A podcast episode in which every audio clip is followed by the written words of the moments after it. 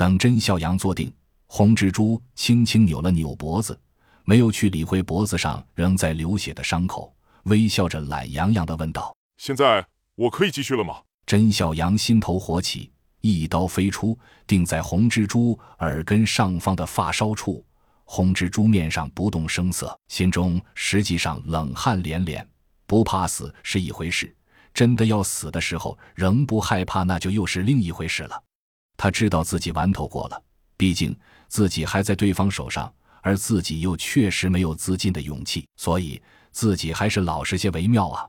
想到这里，他举起双手，叫道：“我错了，我都交代，所有全部，只要是你们想知道的，我是有诚意的，我发誓。”二姐轻轻按了按甄孝阳的右手，她知道甄孝阳是心中极度恐慌，才会如此失态。也只有预见到未来恐怖的人，心中才会如此恐惧。甄孝阳右手背上传来的一阵清凉，让他心神一震。听了红蜘蛛刚才那番话，他的眼前几乎浮现出了无数体型各异、上天入地的怪物围攻人类聚集地，人类拼死抵抗的景象。他似乎看到了小糖豆、小胖墩绝望地哭喊着“爸爸妈妈”的情景，他怎么能不着急、不发怒？可是二姐这一提醒，他瞬间清醒过来。是啊，愤怒有什么用？于是渐渐平静下来，示意红蜘蛛继续说。红蜘蛛也失去了说笑话的兴趣，加快语速，一五一十地讲起了自己知道的一切。这只虫子是保护伞新品种的始作型。全球只有两只，一只被投放到中原大地，另一只被遣送到北美。在保护伞这些人的眼中，只有 C、M 两国可堪一战，其他国家根本就是不入流的渣渣。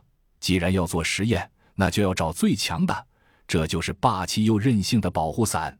而与此相关的，就是要说的第二个秘密：关于这种怪物的研制方保护伞的秘密。说到这里。所有人顿时来了兴趣，谁又能不在乎生死呢？末世来临之后，所有人都是几经挣扎，才有了今天的相对稳定的生活，才看到了希望。如果让他们真的研制成功，这种能够繁殖、能够进化的东西，人类的前途又在哪里呢？